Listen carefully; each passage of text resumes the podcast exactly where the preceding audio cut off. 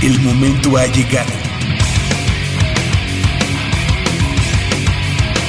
El azul y oro se apodera de tu sentido auditivo. Esto es Goya, Deportivo. Los 90 minutos del deporte de tu universidad. Arrancamos. Pumas recibe al América en el duelo más atractivo de la jornada 11 del Clausura 2017. Listos los primeros clasificados de la UNAM para la Universidad Nacional. Y en la intermedia de ONEFA, Pumas Zacatlán debuta este fin de semana, mientras que Pumas Oro quiere regresar al triunfo.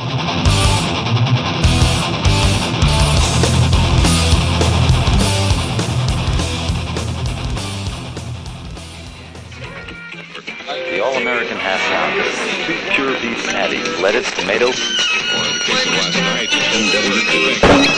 This is rock and roll radio. Come on, let's rock and roll with the Ramones.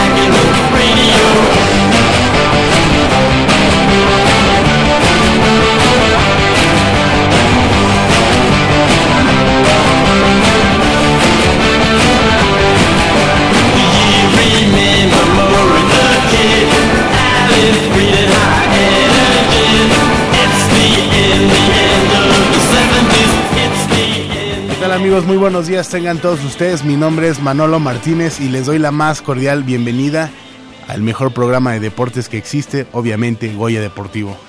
Hoy es sábado 18 de marzo. Por lo menos el mejor a las 8 de la mañana. Nadie nos gana. Este es nuestro horario. Eso es todo esto. Esos metiches que tal. Eh, hoy es sábado 18 de marzo y lo- los exhorto a acompañarnos a lo largo de los próximos 89 minutos, ya que vamos a tener eh, muchas eh, sorpresas, tenemos muchos invitados aquí en cabina. Eh, el partido de mañana entre los Pumas y los Buitres. Ya no hay boletos, los últimos boletos que quedan para el partido. Los últimos boletos, Los últimos cinco, no, los últimos 10 boletos Los están últimos- aquí en Goya. Deportivo. Aquí nada Así más. que pónganse truchas. Eh, estamos, eh, estamos viendo la mecánica con la cual eh, los vamos a regalar. O, eh, podría ser eh, que el público nos dijera eh, por qué creen que odian, que la gente odia tanto a las gallinas. O si usted tuviera un yerno americanista, ¿lo aceptaría en la familia? No, no, no, ese tipo no, de cosas. por eso, que, no, no- que nos expliquen puras de. por qué no. No, pero, pero, pero eso es más trágico. Si tuvieran un hijo o una hija americanista, Lo, lo- lo ¿qué de- harían? ¿cómo lo manejarían? Yo, yo no, siento de- como que nuestro amigo César Santoyo está así como que mejor vamos a lo decapitaban, lo regalaban. eh, no, o sea, hay muchas cosas. Muchas cosas que, que nos podrían decir. Nos vamos a divertir a lo largo de las- los próximos 89 minutos, así que pónganse truchas. En cualquier momento vamos a regalar, ya dijimos, los últimos boletos para el partido de mañana entre los Pumas de la UNAM y las Guajolotas de Cuapa. Esas voces tan eh, casuales y frescas que ya escucharon eh, son eh, somos el equipo de Goya Deportivo y vamos a ir presentando las alineaciones primero, obviamente, por las mujeres. Michelle Ramírez. Mitch, ¿cómo estás? Muy buenos días. Muy buenos días a todo nuestro auditorio. Súper contenta de estar aquí de nuevo con todos ustedes, con mucha información y con muchos invitados que ya están aquí en la mesa con nosotros. También esa voz eh, que escuchó, ahorita estaba diciendo si tuviera un yerno americanista, ya ya, ya me imagino. si, si el buen Polito tuviera un yerno, eso sí estaría como para grabarlo, ¿no? Sí. Polito, ¿cómo estás? Muy bien. Leopoldo este, García de León, aquí dice aquí, mejor conocido como Polito, lo queremos mucho. Gracias. Este, a ver, cuéntanos, ¿qué harías si un día eh, tuvieras un yerno americanista? Que Andrea te llegara y te presentara. No, no, ya te estoy viendo la cara de hoy. Papá, mi novio. No, no, espérate, ¿quién se llama Brian? a la mono cada 15 días. No trabaja, es filósofo y vive de, lo, de la vida. O sea, no, este, Pero lo amo, papá. ¿Te, guste o no te guste? no, quién sabe. Oye, de veras, me, me, acabas de hacer una pregunta que nunca me. Ni en sueños. No, ni inventes. No, yo creo que este. Pues quién sabe, a lo mejor hasta ese día. Tengo hija. Tengo hija o no. no, no sería muy. No, no sé, no sé, a lo mejor lo invito a un partido de fútbol, lo aviento desde arriba, no sé, no, no, ojalá nunca se dé, ojalá nunca se dé, este, quién sabe qué haría yo, pero ya, ya lo comentaste, es una pregunta que voy a pensar durante el programa y a lo mejor al final te tengo una respuesta, y a lo mejor me llevo dos boletos. Buenos días a todos muchachos, buenos, días, este, hay, que saludar muy contentos, muy, muy, este, listos para, para tanta información. Del otro lado de la cancha también se encuentra nuestro amigo Crescencio Suárez, como cada fin de semana desde hace hartos, hartos años. Y aquí a mi lado izquierdo se encuentra... Ah, ah, no, ese es al final. Ah, es, como para que la gente... Ah, al final. Y del lado izquierdo se encuentra mi amigo Jacobo Luna. ¿Cómo estás? ¿Qué tal, Manolo? Muy bien, amigos de Goya Deportivo, nuestros invitados que ya nos acompañan en la mesa. Ayer el presidente de Pumas se atrevió a dar un pronóstico Dijo 3-1 gana, gana mi equipo con doblete de Nico Castillo y otro de Matías Britos. Yo apoyo a mi presidente, en esto sí estoy con él. Ah, ya, veremos ¿Cuánta exactitud? No, pues qué, bueno que se atreva a decir. También eh, eh, un, cinta negra en todos los deportes, mi amigo Javier Chávez. Ah, gracias. ¿Qué tal? Muy buenos días, buenos días a todos nuestros amigos. Ahorita que decías 18 de marzo, en antaño, aquí en México se festejaba la eh, expropiación petrolera, pero pues ya, ahorita ya no hay nada que pues, festejar, ¿no? Entonces, bueno, pues 18 de marzo ya queda como, como un dato este muy eh, efímero en este momento. Pero bueno, hoy con el gusto de siempre estar aquí en Goya Deportivo y con mucha información del mundo deportivo de la Universidad Nacional, tenemos invitados, así que pues a lo que nos truje. Y también, por último, el ve, sexy con gorra roja, Armando Patricio, Islas Valderas. Le mandamos un. que ayer ya se decantó, ya dijo que va con la lluvia. No, él sí, es, Siempre ha ido con la lluvia. Y también con el Barcelona. Es que estaba más nervioso yo que él. Dije, yo acá ser mi amigo el Villamelón. Dije, le va a todos, menos a. Mil amores, ¿eh? Yo me acuerdo, una vez eh, fuimos a ver Pumas, Veracruz, y se atreve a llevarse su camisa del Veracruz. Estaba de ahí tapadito, no estamos los dos juntos. ¿Cuánto crees que quedaron? 7-1. 7-1. ¿8? 8-0. Ah. O sea, me dijo que iban cuatro y yo, no, no estés triste, patrita. ahorita meten el, ahorita se pone bueno, pero bueno, ya escucharon a todos. Eh, Javier, tenemos que eh, iniciar con la información porque ya tenemos invitados eh, en cabina. Y es que el equipo representativo varonil de la UNAM conquistó de manera invicta el Campeonato Nacional Junior de Polo Acuático. Todo esto para menores de 22 años. Hay que señalar que se realizó en la alberca olímpica de Ciudad Universitaria el pasado del pasado 9 al 12 de marzo. Este torneo es avalado por la Federación Mexicana de Natación, en donde compitieron 15 selecciones, 9 de hombres y 6 de mujeres. De esta manera, la universidad vuelve a ser monarca de un torneo de federación como local luego de 15 años y el camino inició para los Pumas en la fase de grupos donde se compartió el sector con Sonora, Nuevo León, así como los equipos azul y blanco de la alberca olímpica Francisco Márquez. En el grupo B se encontraban Jalisco, Estado de México, Guanajuato y Baja California. Pero ¿qué les parece si antes, bueno, si más bien los incorporamos a la conversación y les damos la bienvenida eh, en primera instancia al coach al entrenador en jefe César Santoyo. Muy buenos días, profesor, ¿cómo estás? Eh, gracias por estar con nosotros esta mañana aquí en Goya Deportivo. Bien, buenos días, gracias por la invitación. Felicidades, felicidades por este campeonato para la Universidad Nacional y están dos de los jugadores de los Pumas que, eh, bueno, tuvieron esa eh, ese logro para los colores azul y oro. Ángel, Ángel Cadena, muy buenos días, ¿cómo estás? Gracias por estar con nosotros. Hola, muy buenos días. No, pues muchas gracias por la invitación al programa. Gracias a ti y también nuestro amigo Jerónimo Rubio, también integrante del equipo de eh, waterpolo de la Universidad Nacional. ¿Cómo estás? Muy buenos días. Hola, buenos días. Me siento muy bien. Felicidades, felicidades por este logro. Y profesor César, César Santoyo, ¿qué, representa este, este campeonato, este campeonato nacional en, el, en, lo que refiere a menores de 22 años para la Universidad Nacional? Una disciplina que eh, tiene mucha historia en la Universidad Nacional, que siempre ha dado buenos resultados. Sin embargo, bueno, pues en este momento siempre es importante porque se enfrentan a selecciones que pues invierten mucho dinero, ¿no? Sí, primero que nada, pues, la satisfacción, ¿no? De poder obtener este campeonato. Es la primera vez que yo obtengo un campeonato nacional en la alberca de la universidad. Entonces, para mí es una doble satisfacción. Y como lo mencionaste, es un equipo que tiene historia, siempre está entre los primeros lugares. Y pues es muy bonito, ¿no? Poder disfrutar ese ese campeonato, más que nada también que se juntó con el aniversario de la alberca. Claro. Fue un ambiente muy, muy padre. y no solo, ah, perdón, no solo con el aniversario, ahora ya también están estrenando horarios, están, digo, de alguna manera estrenando alumbrados. ¿Qué representa todo eso para, para el equipo de polo acuático? Porque ya tienen como más colchón para poder hacer sus actividades de una manera como más holgada.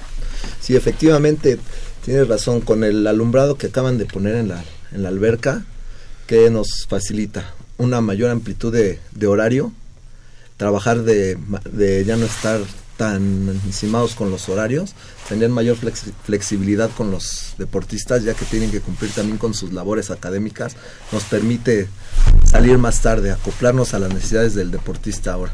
Y para ustedes chicos, que, eh, ¿cómo sienten el cambio de horario? También el cambio de clima, porque obviamente implica eso cómo sienten todo eso y para las competencias, pues normalmente, bueno, a veces les toca pues al aire libre y a veces en, alberca techada. ¿Qué representa todo esto? Eh, bueno, pues el cambio de horario está, está fantástico, ¿eh? Porque, bueno, con este calor, nadar en la alberca que está un poco fría, un poco fría, pues sí, está, es, es riquísimo. Y la alberca que se ha abierta, bueno, a mí me parece que es la mejor alberca de, México. Y para las competencias, pues, si es techado, a veces siento que, no respiro. Entonces, estar ahí en CU es, es, lo mejor, es lo máximo.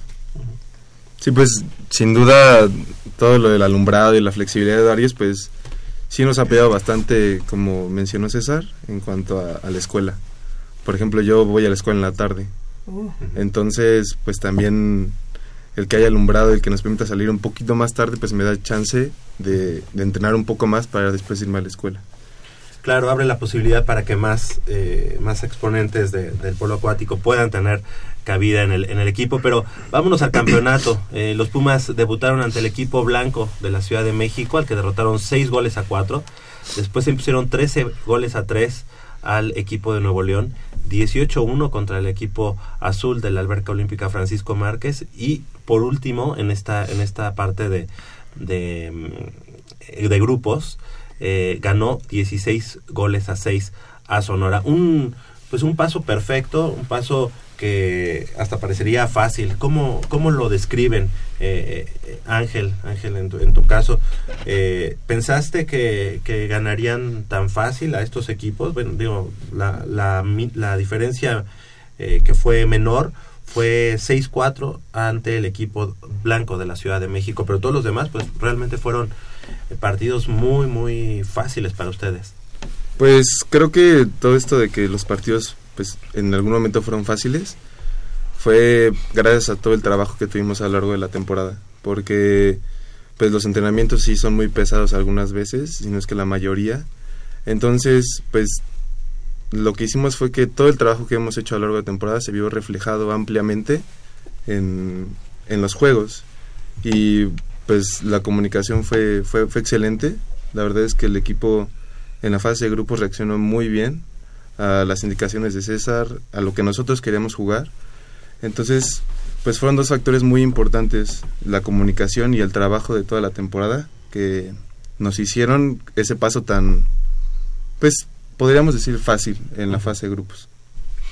Y chicos, sí, para mm, como poder ejemplificarle o explicarle un poco a la audiencia de Goya Deportivo, estos rivales que enfrentaron en el campeonato, más o menos como eh, en qué eh, lugar ocupan como en un ranking nacional, digo, porque no son, no, un rival nunca es es fácil eh, tener un equipo enfrente pues nunca es fácil por más dificultades que tenga este qué ranking le pueden dar a estos equipos o si si no se vaya estaban como en un, en un top este a nivel nacional o, algo por el estilo.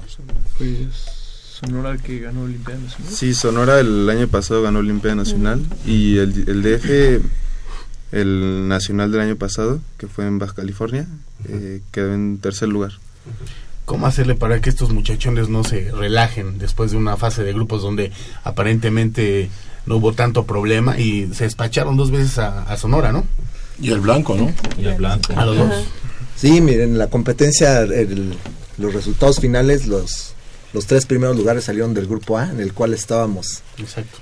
Este, inscritos. Cuando fue el sorteo, yo realmente siempre he dicho, si queremos ganar, tenemos que ganar a todos.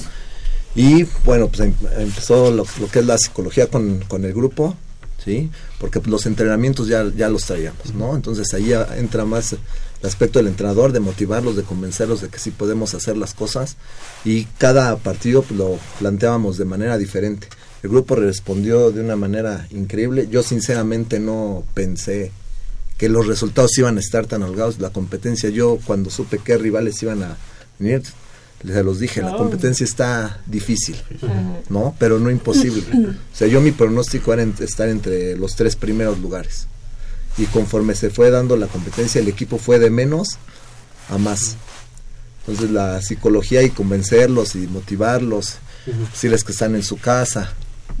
Eso como que fue un aspecto importante. La compatibilidad de horarios eh, eh, eh el hecho de ampliar eh, el que ustedes puedan entrenar ya en un horario mejor eh, establecido y, digamos con mayor facilidad para los muchachos, quiero suponer que es parte de que ellos eh, en algún momento lleguen todavía mejor preparados y más convencidos de tu trabajo. el joven cuando quiero suponer que cuando el joven está muy presionado por horarios o, no o llega tarde o no puede asistir a algún entrenamiento, se van dificultando ciertas cosas en tu trabajo y en el de ellos.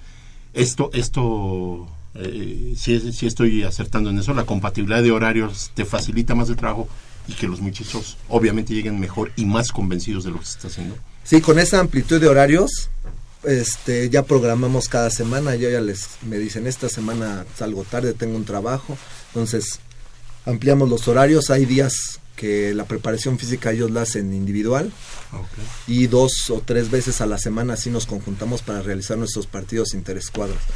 Hay momentos en el entrenamiento que no necesitan estar juntos. O sea, la natación, la preparación física, el gimnasio, lo pueden hacer este individual. Obviamente sí estoy yo al pendiente de lo que tienen que hacer. Claro. Y ya los, decir, los jueves son los días que hacemos nuestros partidos interescuadras. Entonces ya ese día nos adaptamos a que todo el equipo esté junto para poder jugar. Se ha venido trabajando diferente, ¿no? A mí, eh, digo, eh, yo me voy un poco atrás a la Olimpiada Nacional del año pasado eh, no sé si ustedes estuvieron. ¿No? Ah, bueno, bueno, me, me, surgía un poco la duda porque este en Guanajuato me parece que fue.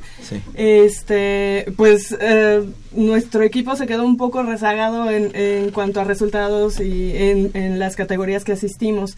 Entonces, este, ahorita ver a estos chicos ya eh, posicionándose bien y, y todo, ¿Qué, ¿Cuál es eh, la diferencia que ha habido en el trabajo con, con, los chicos de Olimpiada y con ellos? Bueno, aquí lo, lo, que sucede es que la Olimpiada Nacional cortó un proceso que redujo las edades hasta 19 años, ¿sí? Entonces prácticamente nuestro trabajo siempre ha sido de menos a más, o sea, nuestras categorías más fuertes sí han sido después de los 18 años. Entonces, para nosotros los niños de 14, 15 años van empezando un proceso. No los cargamos mucho de entrenamiento para evitar la deserción en el, equipo. Entonces, precisamente por eso uno con la Olimpiada Nacional se dieron cuenta, pero ellos, a pesar de que no tuvieron la Olimpiada Nacional, se les siguió motivando, buscamos otro tipo de competencias para el cual se, se mantenga. Son jugadores que tienen en el equipo, Jerónimo tiene, empezó desde hace más de 10 años en el equipo. Oh, eh, platícanos un poco, Jerónimo, cómo, cómo has sentido todo tu paso por el polo acuático hasta llegar a este punto, que ya eres eh, campeón nacional. ¿Qué, qué, ha pasado con...? Algo importante, ambos son estudiantes de la universidad, para que también nos platiquen esa situación de que son estudiantes y deportistas de la universidad, que eso no, lo mencionamos. No es fácil. ¿Qué estudias eh, yo estoy en ingeniería civil. Ok. En la facultad de ingeniería. Eh, ¿Cómo, cómo ha, ha, sido tu progreso en, en, el polo acuático? Digo, digo, ya ahorita eres campeón nacional, porque sí, como bien dice César, muchas veces los entrenadores, sobre todo en provincia, sí como explotan a muy temprana edad a, todos sus jugadores. ¿Tú cómo has sentido tu, tu progresión en, en este deporte? Pues la verdad es que ha sido muy buena. Es, es algo que pues los entrenadores supieron manejar eh, nos divertíamos así como siendo niños, pues a veces hay jóvenes con problemas de conducta y siento que el deporte es, es buenísimo para, para esto.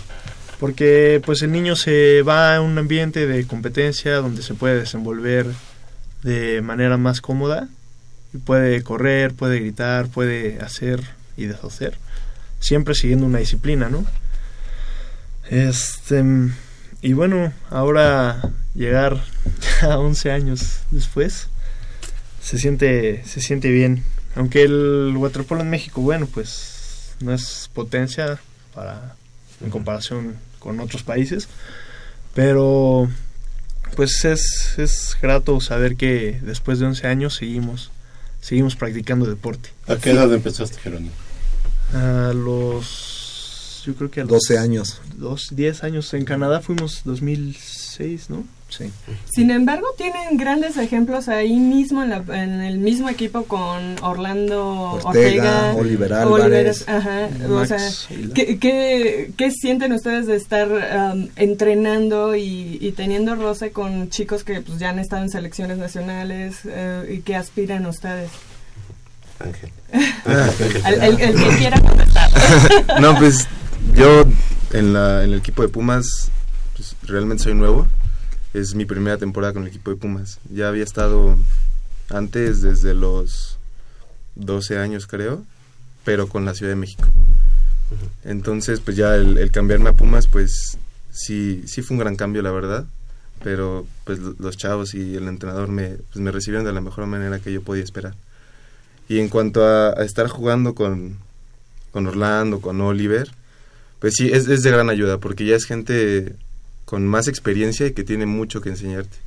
Yo el, semestre pasado, todas mis clases las tomé en la tarde. Entonces, pues logramos llegar a un acuerdo en que pues yo podía entrenar en la mañana y entrenaba con Orlando.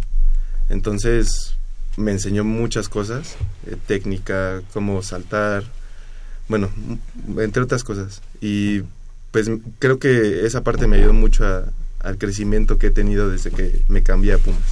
Claro. Oye, y algo algo que, que, hay que destacar, tú también eres estudiante de la universidad, eh, ¿qué estudias? Yo, yo estoy en la, en la Facultad de Derecho. Facultad de Derecho. Perfecto. Bueno, pues aquí se pone de pie nuestro compañero y amigo por favor. Leopoldo García, exactamente. Y sabemos que ahorita todavía tienen partido, este tuvieron este campeonato, pero ahora sí que la vida sigue y el show debe de continuar. ¿Qué, viene para el equipo de waterpolo en, en el caso de su, categoría? Bueno, ahorita, como dices, ya no hemos descansado. Tenemos la liga metropolitana. Termina en mayo. Ahorita vamos a la mitad. Va el equipo Unamoro en primer lugar. Yeah. mantenerlo. Tenemos el fin de semana un torneo en Jalisco que nos invitaron. Vienen dos equipos de Estados Unidos. Ah, es un cuadrangular. Tenemos los nacionales clasificatorios para Olimpiada Nacional en abril y mayo. Olimpiada Nacional y en el mes de junio tenemos el Campeonato Nacional de Primera Fuerza en la alberca Lonam, que ese es también de buena calidad. Queremos ganarlo, tenemos queremos la revancha con Jalisco que nos ganó en noviembre en Jalisco. Les queremos ganar en la alberca de la UNAM. Digo, Jalisco es de los más fuertes, ¿no? Sí, realmente el, equipo que llevamos ahí en la en Campeonato Nacional de Primera Fuerza es una categoría libre. Entonces el equipo de Jalisco tenía la mitad de la selección nacional que participó en Toronto. sí, claro. Entonces, ah. pero, llegamos hasta la final, llegamos hasta la final, entonces ahorita queremos la revancha. La revancha ahora en nuestra alberca que sí podemos ganar. Profesor, y con ese campeonato de, nacional de primera fuerza, ¿cuál es el proceso que van a seguir eh, chicos como Jerónimo, como Ángel, que ganaron este campeonato nacional sub-22? Eh, ¿qué, ¿Qué sigue en el proceso y si es que algunos de esos jugadores podrían estar disputando ese campeonato nacional? Bueno, ahorita lo que yo quiero este, hablar con la Federación Mexicana de Natación, pues los resultados están, el equipo de la UNAM lleva dos finales en las categorías más importantes del waterpolo entonces, de este, estos jugadores para mí deben ser la base de la selección nacional en el próximo ciclo olímpico. Digo, los resultados están.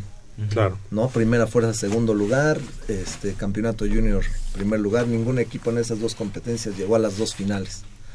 Debe ser la base de, de la selección nacional. No digo que todos los jugadores del equipo, pero pues sí hay para estar. El, siguiente ciclo olímpico te refieres eh, a seis años, o sea, ah. ahorita ya vienen los próximos juegos. De aquí a Tokio, los ah, de aquí a Tokio. 20, En julio ya hay una competencia para clasificar a los centroamericanos de Barranquilla. Yo espero que en la primera lista de la selección, la convocatoria, pues esté varias gente de, de la universidad. Oye, César, ¿y qué pasó con las mujeres? Porque de repente vemos aquí que quedaron en sexto lugar. Eh, de repente han sido un equipo muy fuerte, el de la UNAM, pero ahorita se quedaron un poquito rezagadas. Bueno, sí, este, el equipo desde a partir del 2014 se formó un equipo nuevo. Las jugadoras experimentadas que ganaron en el 2012, pues bueno, concluyeron su ciclo, ya se dedicaron, entonces empezamos a trabajar con ese con ese grupo. Mm, y bueno, al final sí es un sexto lugar, pero las distancias ya se, se han ido acortando. Antes las niñas perdían por más de 10 goles, ya van perdiendo por dos o tres goles, hay que esperarnos, no hay que... Sí, es un esperemos que, que crezcan. Digo, ya al final cuando entrenaba a las niñas, pues sí tenía muy pocas jugadoras. Ahorita yo veo el equipo femenil, son cerca de 20 niñas. Entonces sí hay material para, para trabajar y para que vayan creciendo, sí. Queremos felicitarlos y agradecerles que hayan estado esta mañana con nosotros obviamente pues eh, seguir seguir la, la, huella de los Pumas de, de, waterpolo en todas las categorías y además estamos eh, muy contentos porque vienen nuevas generaciones atrás viene se, se ve el trabajo de los semilleros y obviamente eso hace que, que el waterpolo de la universidad no se hable solamente en una época sino que se siga hablando al pasar de, de, los años y, y, del tiempo y qué mejor que además sean estudiantes deportistas de la universidad como es el caso de Ángel y de Jerónimo. Gracias, profesor César Santoyo. Muchas felicidades por este cetro y esperemos que sean muchos más. Quedan abiertos los micrófonos de Goya Deportivo para, para el waterpolo universitario. Muchas gracias por la invitación. Saludos a todos. Gracias y también gracias a Ángel Cadena, estudiante de la Facultad de Derecho y campeón de los Pumas de la universidad. Muchas gracias por, por invitarnos al programa. Gracias a ti. Y también a nuestro amigo Jerónimo Rubio, estudiante de la Facultad de Ingeniería y también campeón con los Pumas de la universidad. Muchas gracias, Jerónimo. Muchas gracias a ustedes. Pues seguimos, seguimos con la información porque tenemos, tenemos también invitados, muchos, muchos invitados el, día de hoy. Vamos a hacer eh, una pausa. Eh, son 8 con 32 de la mañana. Eh, háblenos, háblenos a los teléfonos 55 36 55 36 al teléfono del matador. Aquí lo tienes ah, se lo acerco un poquito 55 36 89 89 háblenos. Eh, damos una pausa estamos de regreso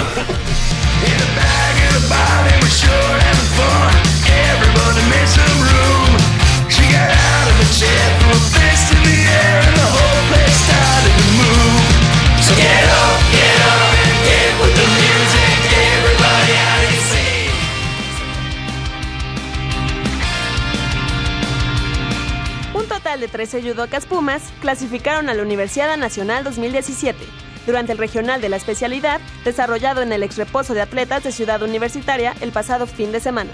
Fueron 66 exponentes de universidades del Estado de México, Morelos, Guerrero y la Ciudad de México los que se dieron cita en el dojo Aureazul en busca de uno de los dos boletos disponibles para la justa nacional. Para lograr el objetivo, fue imprescindible calificar como primero o segundo lugar en cada una de las 15 divisiones. El equipo femenino está integrado por Karina Chávez, Anabel Tepos, Mariana Román, Alejandra López, Susana Estrada, así como por las experimentadas Andrea Po y Dafne Castañeda. Dentro de la rama masculina, la delegación Puma está conformada por Emilio Villanueva, Guillermo Weber, Arturo Cruz, Germán Ayala, Ian Castañeda y Mario Flores. El año pasado, en Guadalajara, el equipo de judo Abrazul sumó 8 medallas, dos de oro, tres de plata e igual número de bronces, resultados que tratarán de superar cuando compitan los días 7 y 8 de mayo en el Polideportivo de la Facultad de Ingeniería Mecánica y Electrónica de la Universidad Autónoma de Nuevo León. Para Goya Deportivo, Úrsula Castillejo.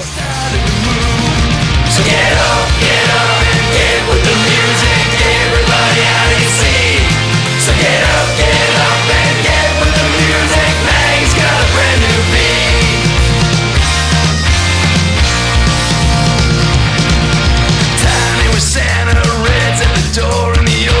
on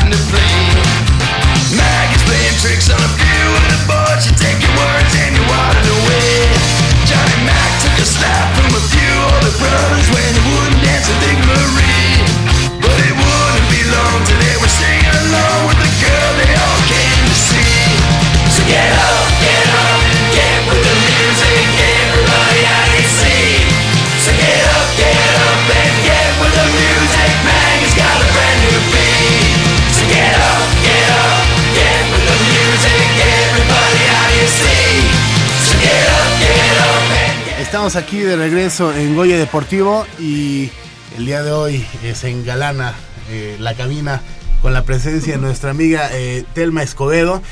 Eh, por si ustedes no lo saben quién es, ella es integrante de la selección femenil de México que se proclamó monarca del Campeonato Mundial de Hockey sobre Hielo División 2 dentro del Grupo B con lo que él logró su ascenso al sector A de esta misma zona. Este todo esto disputado allá allá en Islandia. Pero pues para qué para qué leemos, mejor que ella misma nos diga cómo estás, Telma. Muy bien, muchísimas gracias por la invitación. Sí, Telma Escobedo, que además de, de ser campeón, de, oh, sí, de ser campeona y de ser integrante de esta selección, es estudiante Puma de, Exactamente, Ah, de la Facultad de, de Química. ¿En qué carrera, Telma? QFB, Ah, ok, perfecto. Pues, ¿en qué, en qué semestre? Estás? en los últimos, ya es el último prácticamente. Ya, y mira, todavía se da tiempo de irse a, me voy a Islandia. a Akureyri, Islandia, para... ¿A dónde? para- Akureyri. Akureyri. Alright. ¿Sí dije bien? Sí. Mira, Akureyri. tengo mi- muy bueno mi. Buen y bueno, pues las mexicanas tuvieron una destacada actuación en esta justa mundial que se realizó eh, desde el pasado 27 de febrero y que terminó el pasado domingo en la localidad de, como decíamos, Akureyri, Islandia, para conquistar la medalla de oro, de oro y el ascenso al siguiente grupo. Telma, pues, eh, ¿qué nos puedes platicar? La verdad es que el hockey sobre hielo en México poco difundido y bueno, mayormente en, en la rama femenil, sabemos incluso menos, pero qué orgullo, ¿no? Qué orgullo para, para México, para eh, tu familia, para toda la gente que sigue este deporte, eh, que pongan el, el- en alto el nombre de México. ¿Cómo fue esta competencia? Platícanos un poco de este ascenso histórico para, para el hockey sobre hielo femenil. Bueno, pues en esta división ya habíamos estado, habíamos ascendido hace dos años y pues desde hace dos años que no, no se conseguía el logro. Entonces habíamos estado entrenando muchísimo. De hecho, este, en noviembre del 2016 fuimos al preolímpico. Entonces yo creo que, Fue cuando Pues- hablamos por teléfono. ah, ¿no? sí, creo que sí. ¿O no? Habíamos hablado. Sí, creo que sí. ¿Qué dice el Cierto, cierto. Ah, he hablado con muchos. ¿Y tú quién eres? no, no, no. Sí, sí, sí, claro, tienes Sí. razón. Pues justo fuimos al preolímpico, entonces ahí hubo como toda una preparación más exigente. Entonces, pues llegamos a este a este mundial pues con, o sea, sin sin saber que realmente habíamos subido muchísimo nuestro nivel. Y pues lo ganamos, o sea, al final todo el mundo me dice, "Ay, no, no te sorprendiste de de ganar." O sea, no fue no fue que, que no nos lo esperábamos, realmente sí queríamos ganar, pero pues sabíamos que no iba a ser fácil, ¿no? Claro. Entonces, pues es un deporte, se puede ganar, se puede perder siempre.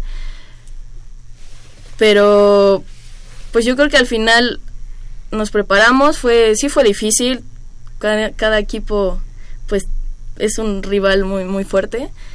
Eh, los partidos estuvieron muy reñidos. Eh, yo creo que la clave fue que cada una de cada uno de, del staff, cada una de nosotras dio lo mejor en cada partido. Este, pusimos mucho corazón y al final se dieron las cosas. Telma, y ahorita que mencionas, eh, bueno, más, más allá de, de, la preparación que tuvieron para ese preolímpico que les ayudó a subir de nivel, ¿qué notaste diferente en esta ocasión con respecto a los dos años anteriores? Porque revisamos los, los, los resultados, le ganaron 3-1 a España, después le ganaron al local Islandia 4-2, después 1-0 a, a Nueva Zelanda, 6-0 a Rumania, después ahí perdieron contra Turquía, pero aún así eh, lograron quedarse con el primer lugar. ¿Qué cambió? Es decir, para, para superar estos equipos de primer nivel, con otra cultura en cuanto a este deporte, ¿qué cambió? ¿Qué hicieron diferente? Pues como dices, aparte de la preparación, creo que lo disfrutamos muchísimo. O sea, íbamos íbamos conscientes a que iba a ser no iba a ser fácil y por eso mismo dijimos, pues vamos a disfrutarlo, a saber lo que, a hacer lo que sabemos hacer y nada más, o sea, las cosas sí van dando. En ningún momento nos desesperamos en ningún partido, perdimos la cabeza como, como en algunos partidos mm. y yo creo que también eso fue la clave. ¿La preparación la consideras que fue más difícil? Los, los, los juegos previos a esta competición, ¿los consideras algunos más difíciles que la misma competición? Porque noto como que al, al decirme que en su preparación se sintieron eh, muy bien, que fueron fue difícil todos estos juegos y que ya para la competición llegaron sabiendo que iba a ser difícil, pero que querían que lo podían lograr. ¿Consideras que la preparación pudo haber Bella. habido mayor complicación que en los mismos juegos? Sí, la preparación, o sea, los juegos los preliminares, juegos preliminares uh -huh. sí fueron mucho, muchísimo. ¿Qué rivales eh, enfrentaron, por ejemplo? Por ejemplo, en el, en el Proolímpico enfrentamos a Kazajstán, uh -huh. eh, Polonia y Gran Bretaña, que están en otras divisiones. O sea, hablando mundialmente, están uh -huh. en divisiones arriba. Okay. Entonces sí fue mucho, o sea, sí fue más pesado, pero igual nos ayudó ir al Proolímpico y también, aunque no pasamos de, en la eliminatoria, tener un buen papel, porque nos fue muy bien ante esos Se rivales. De, de manera uh -huh. increíble, ¿no? Creo que el, el roce contra ese tipo de, de equipos como Gran Bretaña, como Kazajstán, digo, sin que uno sea este erudito, ¿verdad? En, en, el hockey sobre hielo, uno se imagina que Gran Bretaña pues, debe de tener un, un equipo muy competitivo. bueno, ¿no? Sí. Sobre todo, ¿sabes qué habla Javier? Que, que estos, estos juegos previos eh, los tomaron más que en serio. Claro. Porque muchas veces en otros deportes eh, las pretemporadas o los, o los juegos preliminares muchas veces como que los toman como más para afinar detalles, claro. sin importar el marcador y este tipo de cosas. Y entonces llegan un poquito más relajados o sin la preparación adecuada. En este caso yo presiento que estas chicas esos juegos los jugaron pero a tope. A tope Por eso llegaron muy bien a... Oye, Telma, eh, logran el ascenso al sector A. ¿Con qué rivales se van, con qué países se van a enfrentar ahora, eh, ahora en el sector A? Eh, ¿Es mucha la diferencia? Eh, ¿Cuáles son las potencias en este sector? Eh, pues sí es, sí es, no muy grande la diferencia, pero sí son rivales de mayor, de, mayor, nivel. Uh -huh. está justamente Gran Bretaña. Estados ya Unidos, llegamos ¿no? a su división. Polonia. Uh -huh. No, Estados Unidos está en, en, el top. En el top, ajá, sí, pues. de hecho.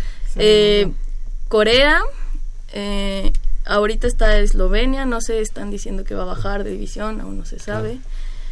Y pues sí, sí son rivales. Claro. O sea, todavía hay una categoría más arriba de la, de la que ascendieron. O sea, ahorita ascendieron a la A. A la A ¿no? Y hay otra dos. todavía más arriba. Uh -huh. La A del grupo 2. Ah. La, la, A del, grupo 2. Ah, ok. Sí. okay, okay. Y en el grupo 1 me imagino Rusia, Canadá, Estados Unidos, Suecia... Finlandia. Finlandia, sí. Ya, ya. Que, que, de sí, todos no. modos, a, fi a, final de cuentas, eh, creo que en México se ha estado hablando eh, más cada vez del hockey sobre hielo, ¿no? Sí, claro. O sea, incluso por ahí pues vemos transmisiones de, de equipos mexicanos, este, como que ya está haciendo más ruido y eso es importante, esto, este tipo de resultados, ¿no? Sí, y al final, O sea, creo que uno de los objetivos, aparte de pues querer ir a los Juegos Olímpicos, es que crezca en México, ¿no? O sea, a mí, a mí me encanta este deporte y por eso me encanta comunicarles, difundir que, que es un deporte aparte de muy completo en el que pues desarrollaron muchísimas habilidades tanto deportivas como no deportivas. Entonces, que crezca en México y pues que crezca el femenil, que es Claro. a lo que nos dedicamos. Oye, y en tu caso, el hecho de ser estudiante, también pues eres, eres una puma también de, de hockey sobre hielo, aunque, aunque no haya como tal, o no sé si en este momento ya haya de nuevo equipo, pero no, no creo, en hockey sobre hielo, y menos femenil por parte de la universidad. ¿Qué, qué representa eso también de ser estudiante y ser eh, deportista con el jersey de México? Obviamente es un, un gran orgullo, también es una gran responsabilidad. Eh, de hecho, lo que mencionabas de que si había un equipo o algo así, sí había un equipo, ¿Verdad? este, se llamaban los Pumas, pero igual no, no había mucho mucha comunidad estudiantil. Así es. Entonces, por eso yo creo que Como que la, faltaba la Ajá, identidad, murió, ¿no? Exacto. Y pues como te digo, o sea, que se siente es sumamente un o sea, es un orgullo muy grande el poder ponerte ese jersey y, ir- y salir a otros países y hablar un poco por nuestro país.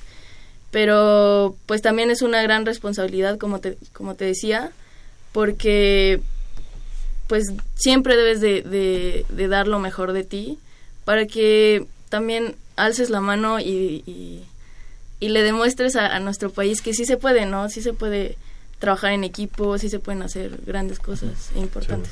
Telma, y en ese sentido, ¿qué consideras que, que se debería hacer para que, para que crezca la, po- la popularidad del hockey sobre hielo en México? Porque yo te voy a decir algo, yo no creo que, que la popularidad de este deporte vaya a crecer transmitiendo partidos del NHL, no lo creo, pero no me hagas caso, tú eres la experta. ¿Qué se puede hacer en, es- en este sentido? Pues, como dices, es complicado, sobre todo porque no es un deporte nacional, pero pues al menos, al menos hablando por mí, yo poner como, o sea, seguir haciendo lo que, lo que he venido haciendo con la selección. Eh, pues antes, antes nadie, nadie hablaba de nosotras Sí, claro. y conforme vamos avanzando de categoría, de nivel, pues se va hablando más, entonces pues sí es, haciendo es ruido de- en cada ajá. paso que dan. Sí, porque es muy No, y difícil. si hay éxito, ¿eh? Porque si Sí, no claro. nadie los voltea a ver, esa Claro. es la verdad. Esa frase Ya que no se vale, porque el deporte en general debe de tener difusión, Claro. ¿Qué canción sea cual sea el deporte y desde chiquitos, no debe tener una difusión este de alguna manera. ¿no? Sí, sí, claro. Nos, nos contabas que ya estás en, en lo último de tu carrera. Así es. Pla- pla- eh, platícanos, eh, ¿dejaste algo pendiente? ¿Te, te, te vas a ir a algún extraordinario? Di- Confesiones. Confesiones. Espera, la están leyendo en su casa. No, pues, por eso, por eso, pero no se atreve a decirlo ahí. Igual aquí. Mami, fíjate que... No, yo, yo- mira, yo creo que ya después de, de- de su- subir al sectora, yo creo que te pueden dar algunas concesiones. Cuéntanos, no ¿cuántos extraordinarios? Ni uno. Ni uno. ¿Cuál, cuál es la siguiente pregunta? Ah, Ah, no. Este, no, afortunadamente extraordinarios, ¿no? ¿No? Sí, me, sí me mandaron a final. Sí. Claro. Y de los exámenes que en los que no pude as- asistir, pues me los reprogramaron. Igual pues tuve que llegar, ponerme, bueno, me estoy poniendo al corriente porque hace poco llegué. Y pues ya también comencé el servicio social, entonces ahí Ah. la verdad es que fueron muy, mis tutores fueron muy flexibles y me dieron la oportunidad de faltar. Escuela, servicio social y todavía entrenar. Sí, Sí. me estoy muriendo. Qué bueno, qué bueno. La verdad es que nos da mucho orgullo que haya eh, este tipo de estudiantes en la universidad que pues no no no tienen límites, ¿no? Y eso eh, lo demuestran pues con estos grandes logros. Telma, Telma Escobedo, te queremos agradecer que hayas estado esta mañana con nosotros. La felicitación, obviamente, para ti. Y bueno, pues que la hagas extensiva, aunque no sean de la universidad. Nos llena de orgullo también que, que mexicanas de ese tipo este, pongan en alto el, el nombre de México. El nombre, en tu caso, de la universidad Claro. también. Y obviamente también que como género, como mujeres también dan dan ese este ese do de pecho por parte de, de- de nuestro país de México muchas gracias por haber estado esta mañana y quedan abiertos los micrófonos de Goya Deportivo para que vengas y platiques más acerca del hockey sobre hielo que te apasiona y que es un deporte al que tenemos también que, que, que Que apoyar voltear, ¿no? Y voltear a más seguido. Ah, sí. No, pues muchísimas gracias por la invitación y, y claro, espero estar más seguido por aquí. Claro que sí. Telma Escobedo, orgullosamente estudiante y deportista de la Universidad Nacional. Y pues aquí viene puro machín a hablar aquí el programa. Aquí puro. Pura. Estamos diciendo que es una dama. Ajá, Estamos diciendo que es una dama y tú que, que es No, no, no, pero damas hay. Ah, Estamos hablando de género y las mujeres. y Aquí aquí puro machismo. Sí, pero él se sí, sí, me a la entendí, calidad. sí me entendí. Ah, Ah, sí. Sí. Machín de calidad. Faltan 11 minutos. Ah, faltan, eh, es que Pato ya no, no, no sé Pato, sus señas. de hablar de la risa. Sí. Ahorita, de- Faltan 11 minutos para las 9 de la mañana. Eh, Que nos llamen. que nos llamen nos- al 55 36 89 89. Tenemos muchas, ¿Qué muchas harían líneas. con un hijo americanista? ¿Y qué harían con.? Ahorita con, Paul. con un yerno americanista. ¿Cómo manejarían la situación? Ahorita Polo nos va a decir. Las mejores- las- recuerden que las mejores respuestas se ganan el par de boletos. Sí, las Ay, mejores- Telma, tú ¿A qué le vas a hacer el? No, no, no. No, no, no, no. No, no, por favor. No. ¿Tanto así? No, no, no. Fue suficiente. No, no, no, no, no. No es tan, no es tan malo. A ver, está por la colonia. Ya nos habías espantado. No, no. Está por Jalisco. ¿Por dónde anda? Dilo con señas. No lo digas al aire. Dilo con señas. Ya, ya ni lo quiero decir porque. No, tú adelante. Somos abiertos. No juzgamos. No te preocupes. Ay, bueno, ya. Ah, a Cruz Azul. Ah, no, dije, dije por la colonia Nochebuena. Estamos aquí Sí. cerquita. Bueno, Bueno, no, tan- no hay tanto bullying. Ah, hasta, hasta sentí feo. Vamos a un corte, en un instante estamos de regreso.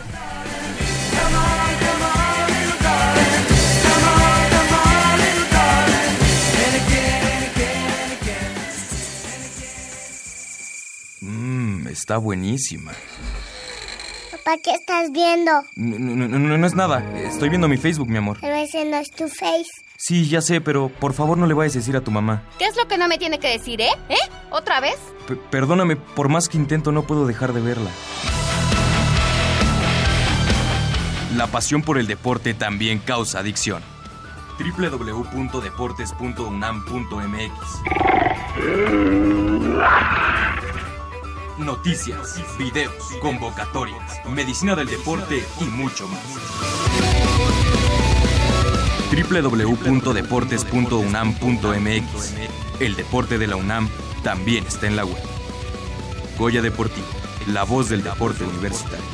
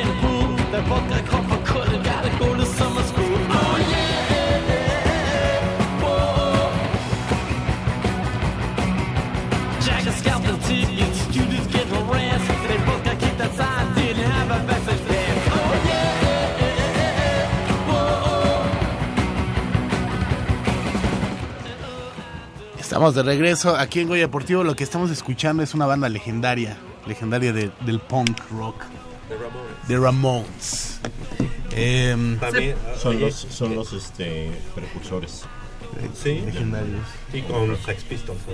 Eh, The esos Clash. The Clash, claro. Esos que casi no le gustan a Manolo. A Manolo. Y también Don Ramón Set que dice: Yo también. Yo también. Como, como que habíamos dicho hace unos instantes, puro invitado, De conocedor. machín, como- Sí, y co- bueno, que, a- a- ahorita que estamos aquí Y en confianza invitado y que nadie se va a enterar, conocedor a medias. Ahorita sí sentí como como que me ahogaba cuando nos iba, nos dijo de qué equipo le iba. Y yo dije, lo voy a decir al aire. No, que, que, lo- No, que lo sí lo dijo al aire. Oye, pero digo, aquí somos un programa abierto. Incluyente. Ah, sí, incluyente. claro. Ah, sí. Sí, claro, sí, claro. Oye, el presidente de FADEMAC, Delio Álvarez, este, ¿a quién le va en el fútbol? Soccer. ¿En el soccer? Sí. ¿Sin pena? ¿Qué es No, no, no, no, no, sigamos. A ver, es que hay dos formas. Que no entienden en este mundo. no importa. Yo le voy a la América. Ah, no, no, no Eh, sinceridad. Le voy a la América. No soy apasionado de que todo en contra. Ahorita, la verdad, yo no sé qué hacen con ese entrenador y con esa directiva. Yo no sé ni, ni por qué existe. ¿Por qué existe si no, no habría polémica? No, sí, eso es importante. No, Sí, sí, sí. Pero, ¿De qué hablarían la gente? de Esto ya se fútbol. convirtió. Hablemos de fútbol americano. Le damos la bienvenida y, y le agradecemos mucho que, que- que esté esta mañana con nosotros al presidente de FADEMAC, Fútbol Americano del Estado de México, AC, FADEMAC, eh, el presidente Delio Álvarez. Muy buenos días, gracias por estar con nosotros No, esta al mañana. contrario, gracias por la invitación. Omitiremos esa, Ese primer- pequeño esa- esa. Seguimos siendo amigos. Ah, no. Sí, no, no, no, digo. Amigos del fútbol americano. Exacto. Y Y también, pues. Claro. Si no, no habría polémica. Eso, eso es si pensamos hablar de quién le va a cada quien en el fútbol americano profesional, vamos También. a hacer otra, otra Otra polémica. polémica. Y, y por cierto, ¿a quién le da? A una estrella solitaria. Bueno, ya por lo menos ya se. Sabemos algo más o menos. congració, ya. Ok. Bueno, Y nuestro amigo, el licenciado Ramón Set eh, Domínguez, muy buenos, Buenos días. días, buenos y ahorita días. que está ocupando, ¿qué puesto en? El secretario aquí con Daily en Secretario. la mesa directiva. Perfecto. Pues felicidades, felicidades por, por este, por el trabajo que están llevando a cabo en la difusión y obviamente, pues en el, el afianzar el fútbol americano en esta, pues muy importante liga de, de, de- de México como es la FADEMAC y que nos platiquen, bueno, cuáles son los planes que tienen en, en puerta, qué es lo que han, se, han tra- se ha trabajado con ONEFA también, porque es en donde nosotros nos, nos este, enfocamos mucho, pero FADEMAC, pues obviamente es el gran semillero del fútbol americano, por lo menos en el Estado de México, y bueno, pues eh, área, área conurbada y ya también pues, por allá en. Guadalajara, en todos lados sí, tienen la verdad es que estamos trabajando fuerte para que siga creciendo la liga, pero con pasos bien cimentados. ¿no? no se trata de crecer por crecer. ¿Qué, qué esperamos este año? Pues otra vez tenemos de nuevo los dos nacionales que vienen, Under 15 y Under 17, con la federación, a trabajar y a refrendar lo que se hizo el año pasado, ¿no? que se hizo con seriedad y se tomó la oportunidad a los jugadores de FADEMAC que pudieran estar en una selección nacional que fue a, a San Diego. bien. Que y que nos fue, nos fue bien. por el tipo de roce que tuvieron. ¿no? Sí, la verdad es que lo que son la Under 17 nos falta mucho. Vemos a los jugadores de allá, chamacos de 17 años de mi tamaño y con mi peso, pero, o sea, el peso físicamente no. Y los Masa jugadores. muscular. Sí, masa muscular, exactamente. La verdad, los jugadores sí, en un principio sí vieron así como que diciendo, Oh, oh my god, ¿qué es esto, no? se impactaron. Al principio, ya después empezaron a ver que pues, son jugadores Mm, son más técnicos. La- son muy técnicos los jugadores de Estados Unidos. Lo vimos, nada más con las manos agarraban, pum, pum, pum, y el corredor pasaba tendido. Claro. Y empezaron a agarrar. Donde somos todavía muy competitivos a nivel, son con la Under 15, que es donde ellos también están empezando a agarrar. Y es donde tenemos que trabajar. Se está trabajando con la federación para que tengamos unas selecciones preparadas, que no salgan selecciones Al vapor. al vapor. La idea es tener fogueo a los jugadores, sean de ONEFA, de la liga que sea, pero que tengan un fogueo y que sepan a qué van al extranjero, ¿no? Diciendo que la FADMAC siempre se ha caracterizado por tener buenos fundamentos ¿no? en el fútbol americano. O sea, técnicamente los equipos, digo, no, no, no me gustaría especificar, pero se sabe que históricamente, pues un jugador que viene de FADEMAC, eh, que viene de Redskins, por ejemplo, este eh, inició en- desde infantiles, juveniles, intermedia, que tienen buenos fundamentos y que, y que en Liga Mayor, con los equipos de ONEFA, son jugadores competitivos, ¿no? Sí, o sea, hemos sido semilleros, ahora somos también semilleros de lo que es CONADEIP. Ujú. Estaba platicando el otro día con la gente de la UDLAP. Ellos en su equipo de Liga Mayor tienen 22 jugadores de FADEMAC. Claro. Ya no me quiero poner a buscar cuántos jugadores de Sí, la historia hay a nivel ONEFA, ¿no? Desde Que sería buen dato saber, eh, eh, o sea, sería bueno saber ese dato, perdón. Sí, hay que, ahorita vamos a buscar nuestra enciclopedia caminante que es don Alex Camacho. Exacto, sí, le la verdad Sí, es sí, que sí. yo ya se lo dije un día platicando con él, son de broma y hace un año que se puso tan malo. Tú deberías hacer un libro de las memorias del fútbol americano. Seguro. Porque no lo hay. Sí. Y él es una enciclopedia, exactamente. Él nos lleva todo lo que son nuestras estadísticas de FADEMAC. Desde que se empezaron a... Tiene que 20 años de estadísticas. 17 años más o 17 menos. años llevando toda la historia de FADEMAC en estadísticas. Y en este caso, don Ramón, don Ramón Set Domínguez, eh, ¿cuántos equipos ahorita y cuánta gente se aglutina en, en FADEMAC? Bueno, nosotros tenemos 22 equipos socios y tenemos aproximadamente como un tanto igual de unos 23, 24 equipos invitados que todavía están en proceso de algún día llegar a ser socios en FADEMAC, pero estamos hablando de que nuestra población desde las babies, que empiezan desde los 4 años hasta la intermedia, que ya es, es nuestro último año de 23, el próximo ya es 21, tenemos cerca de 6.000 jugadores más o menos, que todo el año les estamos dando atención. Ahorita estamos jugando la, la Juvenil A, que por cierto acabamos de integrar lo que se llama la Juvenil AA Primavera. Son jugadores de 17, eh, 16, 17 y ya 18 años. Porque hemos estado viendo que el mercado competitivo con las demás ligas y que en todo el país necesitamos tener esa categoría ya con gente de 18 años. Eh, y en, en este caso, ¿será la liga entonces que a nivel nacional aglutina más jugadores? No, yo creo que eh, ONEFA tiene más jugadores porque ellos llegan hasta Liga Mayor.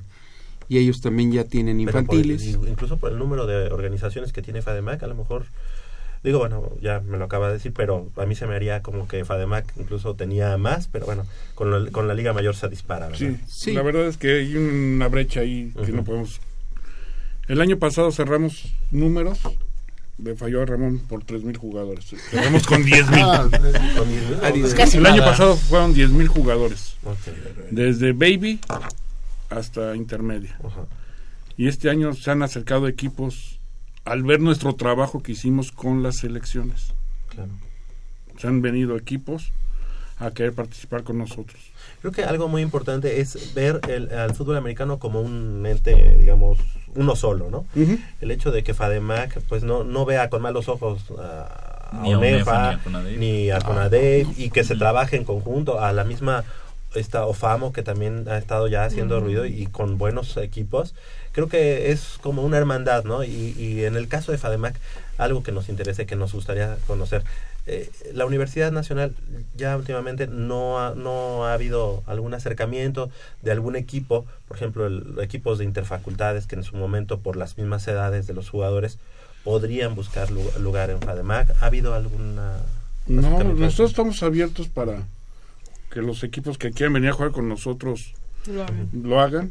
Las interfacultades no se han acercado. Tuvimos un acercamiento hace tres años. Tres años con Búfalos. Con Búfalos.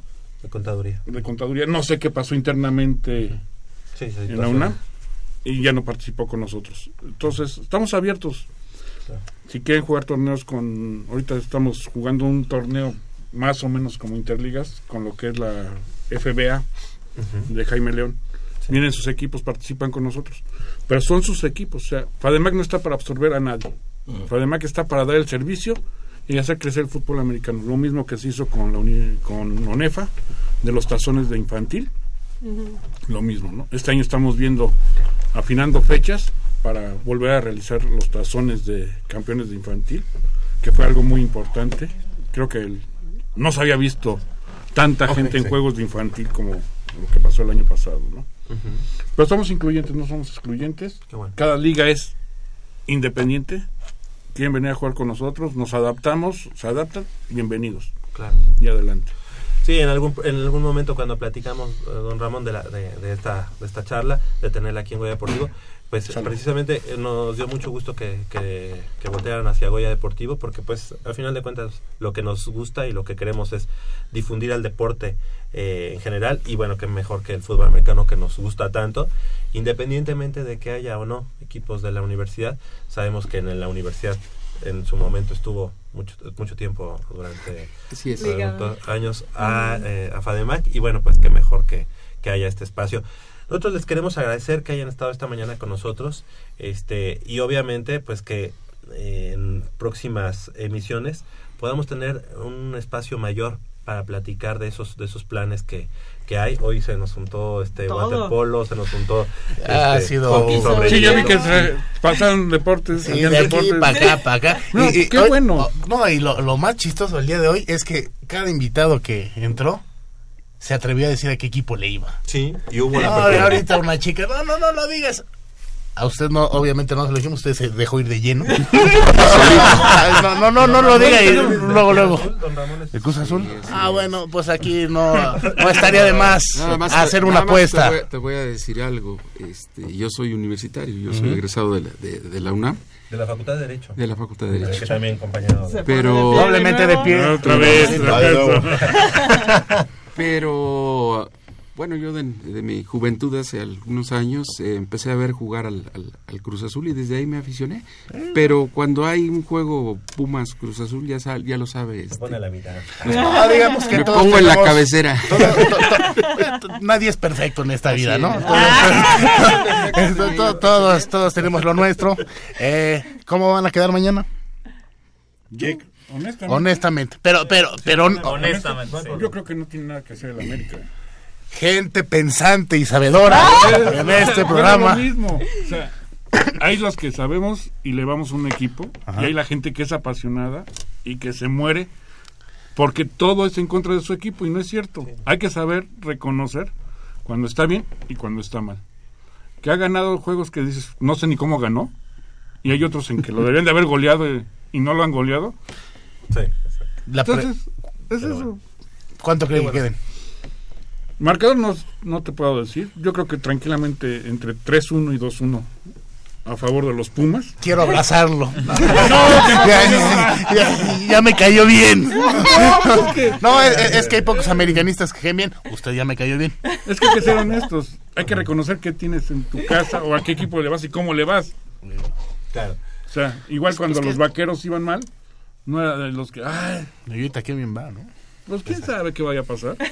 Honestamente, traen un buen coreback. Atrás traía una persona. Nos quejábamos de Romo, pero si vemos la historia de Romo realmente, es un tipo ganador que a lo mejor no supo dar el pequeño estirón. Pero si vemos los récords, tiene más récords que Troy Aikman. Sí, sí. Y eso ya es mucho, ¿no? ¿De qué, ¿De qué organización es este ¿Yo? presidente de él?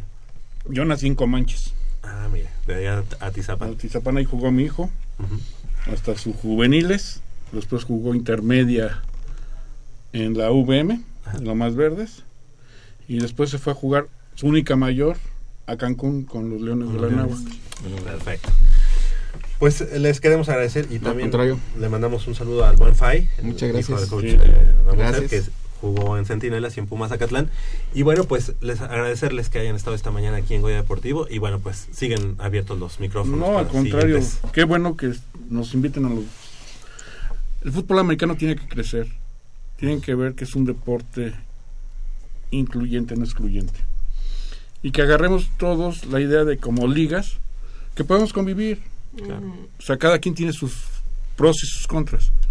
Claro. Pero si queremos hacer crecer el fútbol americano Tenemos que y tener espacios como lo tiene el fútbol soccer, es uniéndonos. Si no estamos unidos, Sí. vamos a desaparecer. O cada quien va a estar navegando y va a sentirse que es la chucha cuerera cuando... No, sé- no, no, es que si no tenemos roce con las demás ligas, no sabemos a qué nivel estamos. Y la verdad que bueno que hay programas en que Hay, se da esta hay inclusión, apertura. hay inclusión. Sí, independientemente de quien venga, están aquí y ojalá podamos seguir viniendo, pueda venir gente de los equipos, Claro. que al final es lo que queremos, ¿no? Que los mismos equipos tengan espacios donde los oigan. ¿De qué más pueden hacer, no? Claro. Ahorita, por ejemplo, el que nos tiene sorprendidos es Redskins. La inversión millonaria que está haciendo en su campo, de ponerlo sintético. Sí, Entonces, hici- hicieron son- una, una potencia, la verdad es que sí, se trabaja muy bien y por eso por eso están aquí eh, con nosotros y que, que no sea la última vez. No, no, Presidente. Delio Álvarez, muchas gracias por haber estado esta mañana con nosotros. No, al contrario, muchas gracias a ustedes. La verdad, muy agradable. O sea, es, es esto lo que se trata. No, ve, es co- como dice, pues es la chispa, ¿no? El, Lo que vaya saliendo no es un programa encajonado, Sí, no, encajonado, yo- sino hay que divertirse, ¿no? Claro, yo cuando lo dije siempre hay respeto, aunque sabemos, ambos sabemos que va a ganar los Pumas. Dije, no, o sea, el chiste es Y también a nuestro amigo. bien agradables, ¿eh? El licenciado y mi amigo, eh, don Ramón Set. Muchas gracias, Javier, muchas gracias por esta invitación y pues, ojalá estemos en otra ocasión por aquí.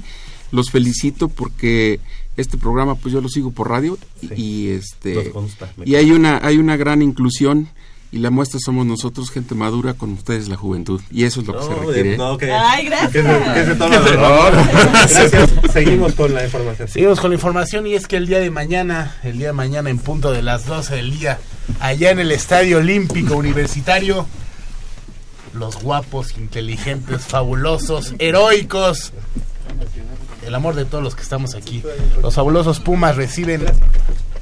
¿Ya fue? Ah, nada. Reciben a- al América, por no decir las guajolotas de Cuapa. Va a ser un, eh, un gran partido.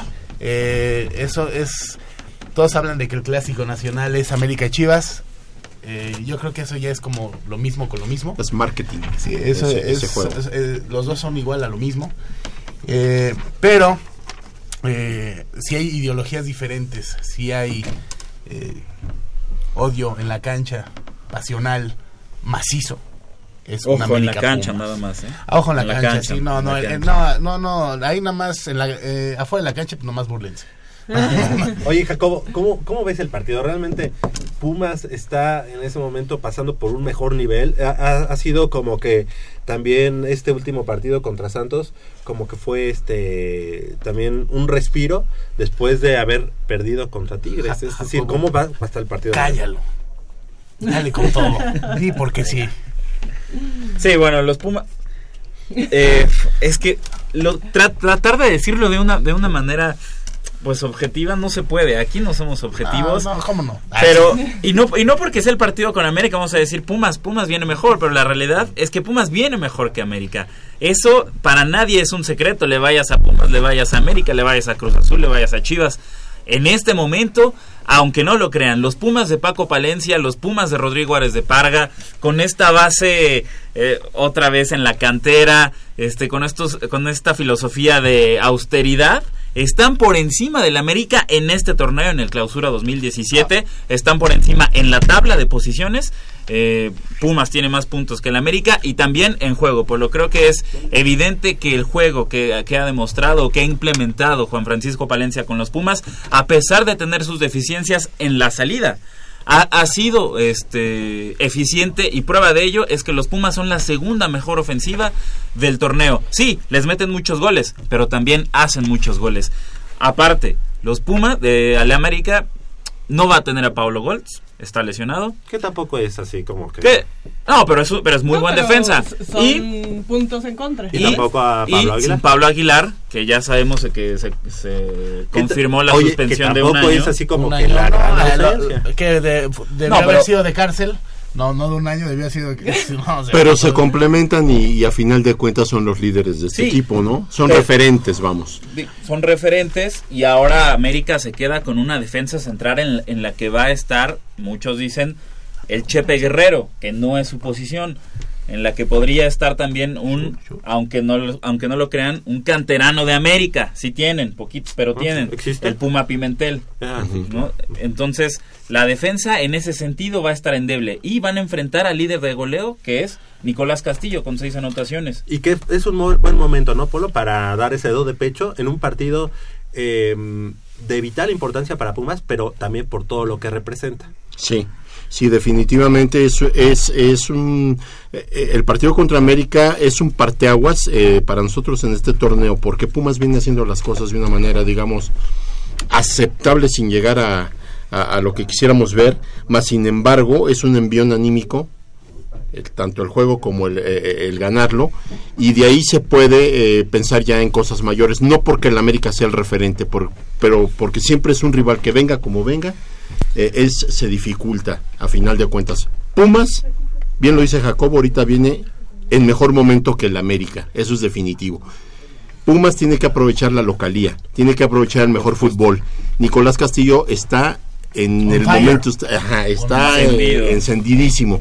Este Matías Britos está siendo el complemento, está siendo la base de este Y equipo. que debería ir Trabajando- de inicio. Va, va a ir de inicio. Se habla, ir se de habla de que Alan Mendoza no alinea, se juega Gallardo de lateral izquierdo, adelante, con Alcoba. adelante, ajá, con Alcoba y con Verón, del otro lado Esteban Ranking, y adelante de, de este Gallardo iría este Matías Britos, haciendo una función de apoyo para este eh, Nicolás Castillo. Entonces, ahorita Pumas tiene en su cuadro un, un cuadro más experimentado, más explosivo. Nicolás Castillo está en un momento de veras impresionante. A mí en lo personal me agrada mucho, me encanta. Y sobre todo ah, una, una situación, es un jugador que aparte de saber jugar como poste, saberse botar y, tocar balón hacia las bandas o apoyarse, este, inmediatamente ya está dentro del área. Y si no, acuérdense el, el- el- segundo gol que, que mete contra Santos.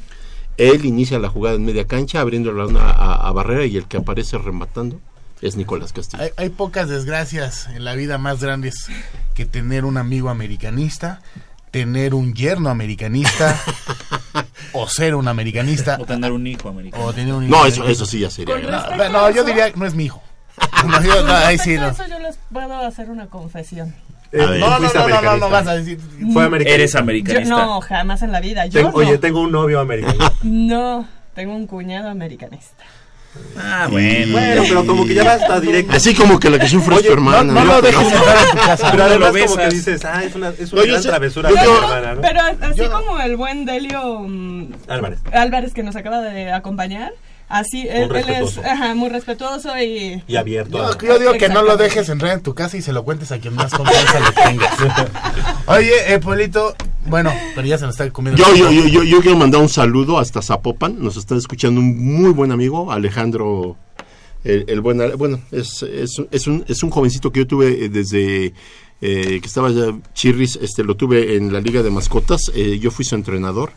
Es un, era un defensa central que a mí me hubiera encantado que jugara en Pumas. Muy buen jugador. Muy, es, este, Oye, ya que van los saludos allá a Zapopan, pues también que se desvíen tantito con nuestro amigo el licenciado Enrique Ortiz. Ah, el que, que nos hace mucho que, que no sabemos de él, pero Alex, te mando un fuerte abrazo. Y un este, Oye, seguro lo haría mejor que Pablo Jaques, ¿no? Me imagino. Yo creo que sí. Esa Yo creo- mentira Ah, que no, es Pablo Jaques. no. Esa mentira que es Pablo Jaques. Que no ¿Por nos engañe nuestro amigo Emiliano Alvarado diciendo que Pablo Jaques, el proceso, selecciones nacionales. No, Emiliano. Amigos. Kevin Escamilla fue campeón del mundo sub-17. ¿Y qué ha hecho Kevin Escamilla en Pumas? Nada. Amigos, en este momento vamos a regalar uno de los últimos boletos. Bueno, un par de los últimos boletos que Hay ya- cinco pares. Ajá, ya no hay boletos ya para mañana. Ya no hay. Ya no hay boletos Ya no para hay. mañana. Yo nada más tengo cinco pares. No, no, no, o sea, digo, al programa sí. En este momento, Ah, sí, esa lo a que- quien nos llame y nos diga No, pero... por eh, qué número. cree. número. Ah, sí, cierto. 56 82 28 12. Repito, 56 82 28 12. Y lo que nos tiene que decir es, ¿Por qué? en su opinión, ¿por qué cree que los americanistas son eh, tan poco deseables, tan Tan eso. tan eso, ¿Y tan- cómo- y cómo tan manejaría? fuchi? Ajá, y, y cómo le haría eh, si no sé, le toca la desgracia de tener un yerno o un hijo. Oye, pero bueno, lo del cuñado, bueno, pues hasta como que es una travesura hacia tu hacia tu eh, hermana, ¿no? Porque siempre los hermanos como que hay así esa rivalidad, esa competencia. y- y te- a ver, eso- espérame, también quiero mandar un saludo a una amiga muy querida, un super universitaria, está al pendiente ¿Y de lo los Pumas. no? ¿Está Sí, pero Ah. super al pendiente de los Pumas, Nay Kaljekak, este es bueno, ¿qué te digo universitaria? Yo creo que Lo está que igual que nosotros a ese Sí, nivel. Sí, le- ella estudió de Y ya le, le abren a- aquí y sale la sangre azul. Ah, sí, azul y oro, sí, sí, sí. Un saludo, Nay. Ya tenemos Un alguien en beso. la línea. Ah, muy. Hola, muy buenos días. Mi nombre es Jesús Quintanada Calada, Manolo Martínez, Matador. Oh, hola Jesús, ¿cómo estás? Muy bien, muy bien, y espero que también ustedes no estén tan apretados allá en cabina porque está ca- casa llena. Oye, eh, ¿tú has tenido alguna experiencia de este tipo? ¿Has tenido algún amigo, alguna novia, hijo, cuñado o alguien americanista? Pues amigos en varios lugares se encuentran por Oye, bien lo que estás regados. diciendo, ¿les estás llamando amigos? Pues no tanto. Oye, No tanto. oye Jesús, eh, cuéntanos, o sea, ¿cómo fue esa puñalada por la espalda? ¿Cómo te diste cuenta que era americanista? Mm, Pues en realidad luego son muy presuntuosos, o sea que se, se elevan demasiado y creen que es el super equipo por estar con la televisora de de las estrellas, entre comillas, que se nombran, y que siempre han sido así, que por esa situación, espero que mañana no nos salen la cancha, que ellas- esas personas de Televisa van a estar ahí en la cancha, entrevistando y haciendo sus pormenores, porque sí van a salir muy golpeados los aguiluchos, mejor conocidas como ustedes por guajolotas. Huilas, huilas. Will, Las huilas. Huilas, guajolo, tú diles como quieras. Perfecto, Jesús, eh, Jesús Quintanar, ¿verdad? Así es. Pues te, queremos agradecer que hayas, que hayas llamado, tienes tu par de boletos y Muchas en gracias. un momento más vamos a decir la mecánica de entrega. nada más mañana mucho cuidado, ¿eh? Ah, sí. No lleves ni perros Doberman, ni chacos, ni nada al estadio. No, pues más que nada va a estar lleno allí en las islas porque pues como es puente la gente acostumbra a llevar toda clase de animales por ahí. Ay, y nos vamos a encontrar muchos animales. Pues sí, De- así es. Mu- muchas gracias, muchas guajolotas. Muchas gracias, Jesús. Ándele, hasta luego. Nos está comiendo el Martínez, tiempo. gracias. Ya eh, nos dice Pato que vamos a ligar otra llamada. 50 y cuál? Cincuenta- 82. 56 82 28 Yo 12. volviendo un poquito al juego, este sí considero que mañana Pumas, ah, independientemente de que va por los tres puntos, Pumas tiene que seguir eh, en el camino del ascenso y este fútbol ya desplegarlo como visitante. Necesitamos sacar puntos de visitantes también. Mañana vámonos por pasos, mañana es importantísimo. Mañana podemos llegar a 17. ser momentáneamente primer lugar o estar en, en el primer lugar porque faltan juegos por jugarse Sí, hoy. Hay, hay partidos de orgullo donde apuestas, Así donde, es. don- donde te van a estar jorobando aquellas eh, guajolotas, Así es. eh, buitres. Que ahora los he visto muy escondiditos. Es ¿eh? obvio, Andan- muy tranquilitos. Salen de las andan- coladeras cuando Sí, su sí, equipo sí, gana y cuando si no, se no esconden. andan dizque, en- este, más enterados en otros deportes, así como que no tocan mucho ese tema, pero Pumas ahorita es el momento eh, que tienen que dar un golpe de autoridad y sobre todo eh, de aquí despegar, porque estamos hablando ya de la mitad del campeonato, prácticamente más de la mitad del campeonato, ya se acerca a lo que viene siendo la fase más eh, eh, difícil, porque pues ya sabes, eh, la disputa de los puntos es tremenda y, e insisto, como visitantes tenemos también que seguir con ese fútbol avasallador, porque nos viene un partido difícil con Atlas después. Pol- Polito, eh, tenemos en el aire a otra víctima más, ¿no? De, de ese de ese mal que muchos de nosotros tenemos de conocer a alguien, de conocer a alguien americanista. ¿A quién tenemos en la línea? Hola, buenos días, Marcos Pineda. Hola Marcos Pineda, ¿cómo estás? Bien, bien, ¿y ustedes? Un saludo a todos, un abrazo. Cuenta, cu- cuéntanos esa experiencia de conocer a esas personas indeseables que en algún momento te dieron una puñalada en la espalda. Pues para empezar, como lo mencionas, indeseables porque, híjoles, son odiosos, ¿eh? Odiosos. Son odiosos porque toda su justificación por los campeonatos que tienen es, saben que los han conseguido no de forma correcta algunos. Oye Marcos, eh, eres papá. Sí, claro. Te voy a hacer una pregunta, ahora, ahora sí que supongamos. Si tu hijo hubiera nacido americanista o hija, ¿qué, qué hubieras hecho? No, ¿Te hubieras desentendido? empezar, no hay ninguno americanista. ¿Eh? Ese- esa es la ley en la casa, ningún americanista. No, por eso, pero ¿qué hubieras hecho? ¿Lo hubieras decapitado? ¿Te hubieras desentendido? ¿O lo hubieras, reg- no sé, en alguna subasta? ¿Qué hubieras, ¿qué hubieras hecho? No, pues yo creo que es una, una subasta. Una subasta. Oye, ¿y, y crees que sea buen negocio subastar un americanista? Eh, pero pues de... A lo mejor de tú perdido que lo encontrado, ¿no? Digo, de perdido lo encontrado, mejor un americanista, menos está mejor. Bueno, pues eh, Marcos, ya tienes tu par de boletos para el partido de mañana entre los Pumas y, y el América. Eh, ahorita eh, al aire vamos a decir dónde puedes pasar por ellos. Y Muchas gracias. muchas gracias por llamarnos. No, a ustedes un abrazo y aquí estamos al pendiente, escuchándolos. Seguimos Gracias. platicando del Oye, partido. eh, nada más comentarles a nuestros amigos que tienen eh, tres minutos para seguir llamando al eh, 5682-2812 para llevarse los otros tres pares de boletos. Ajá. Esos ya serán fuera del aire. Nuestro productor será el que les pregunte esas experiencias. Bueno, pues ya eh, continuamos con el partido de mañana. Ya mencionaba Jacobo Qué las ausencias, las ausencias que van a tener eh, eh, aquí es indeseables. Yo creo que el, eh, eh, mencionamos antes de que entrara la llamada, hay partidos donde la gente donde la gente donde en realidad se siente la pasión no es un con todo respeto para la América y Chivas eso no es un clásico eso No, ya es más de lo mismo es- aquí sí hay dos ideologías diferentes Muy diferentes. aquí sí hay Muy diferentes. Oye, pasión eh, de, de veras, dice- Dicen los americanistas que los Pumas este, ganando este partido hacen su temporada. Ah, hacen- no, tú- tú- crees que cualquiera un- tú que crees tiene boca puede decir estupideces, pero Por no. eso, pero tú crees que un americanista eh, Eso. le da igual este partido? No. No. No, yo creo que Incluso los americanistas Yo creo que es el que más quieren ganar, ¿no? Eh, esa- eh, yo te voy a decir algo, mira, yo conozco algunos y yo te, eh, eh, siempre echan por delante que el de Chivas no es cierto. El de Chivas América ya ha pasado a ser un partido más, sinceramente, tanto por los resultados como por el, El fútbol que han intercambio de- desplegado en algún momento. Aunque hay dos o tres juegos que han estado buenos. Con Pumas crece la rivalidad desde que somos antagónicos, o sea, son ideologías, lo dijo Manolo, muy diferentes. Este, las- en, en- en los clubes se trabaja de manera diferente y sobre todo la filosofía de cada uno, ¿no? Ellos no tienen identidad. Ellos representan a una televisora y que es una televisora para mí lo es no es nada, ¿no? Es una televisora que ha crecido a base de cosas que ya no nos incumben y la y, y- el, el representar a la Universidad Nacional nada tiene que ver con eso. claro. O sea, estás hablando de, de, de- blanco y negro, o sea, nada hay que ver. Eh, la universidad eh, es otra cosa totalmente, pero fuera de esto.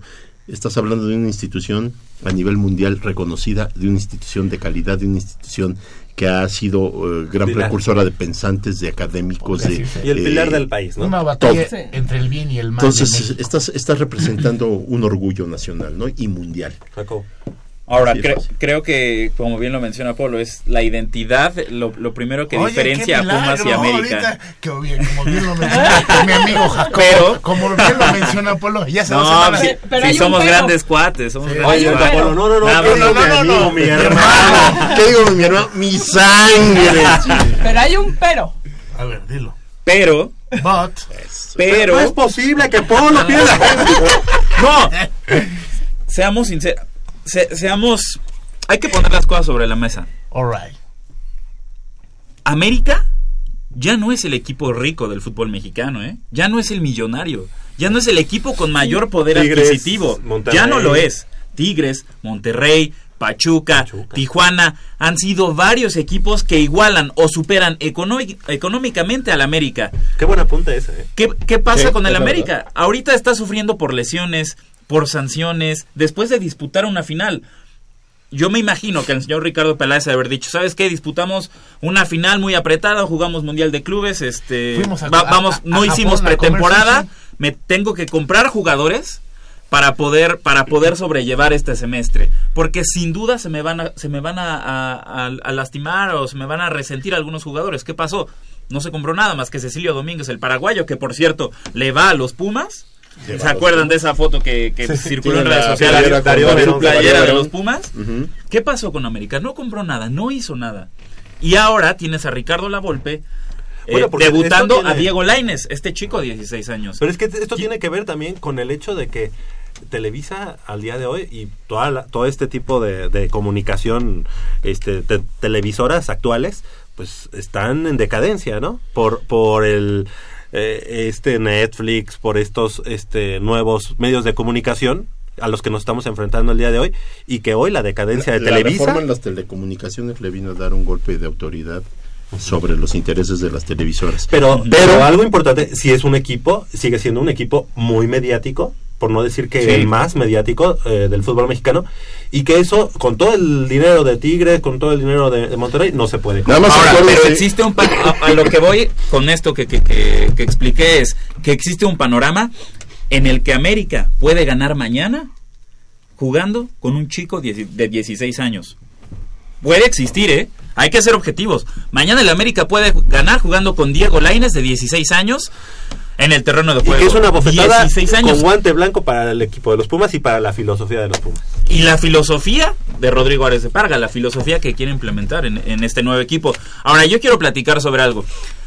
La jornada anterior, hace dos semanas, después del partido contra Santos, después de que terminó toda la jornada, Jesús Gallardo fue, fue incluido en el 11 de la jornada como lateral izquierdo. Y lo mencionó Polo hace rato, que Jesús Gallardo podría volver a ocupar esa posición. Juan Carlos Osorio convoca a Jesús Gallardo de nueva cuenta y, y la eh, posición para la que mm, quiere el técnico, co- el técnico colombiano, el jugador de Pumas, es para la lateral izquierda.